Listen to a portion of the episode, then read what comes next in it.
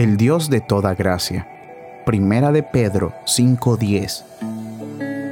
Cuán dulces y refrescantes son las imágenes que nos concede Jehová de sí mismo.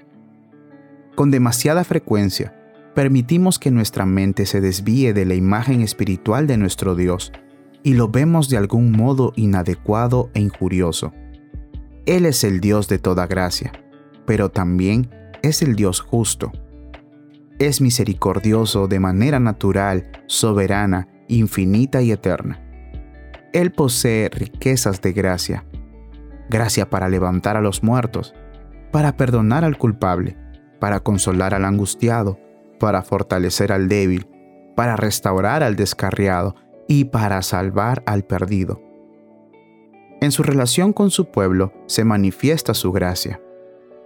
Cuán generosa en la conversión de Saulo de Tarso, cuán oportuna en la salvación del ladrón muriendo en la cruz, cuán inesperada por parte de Saqueo cuando fue llamado a bajar del árbol. Pero estos son solo ejemplos o patrones con la intención de mostrarnos lo que el Dios de toda gracia puede hacer y hará. Consideremos a nuestro Dios como infinitamente misericordioso. La extensión la grandeza, las riquezas, la libertad de su gracia se manifiestan en las personas indignas que nada merecen.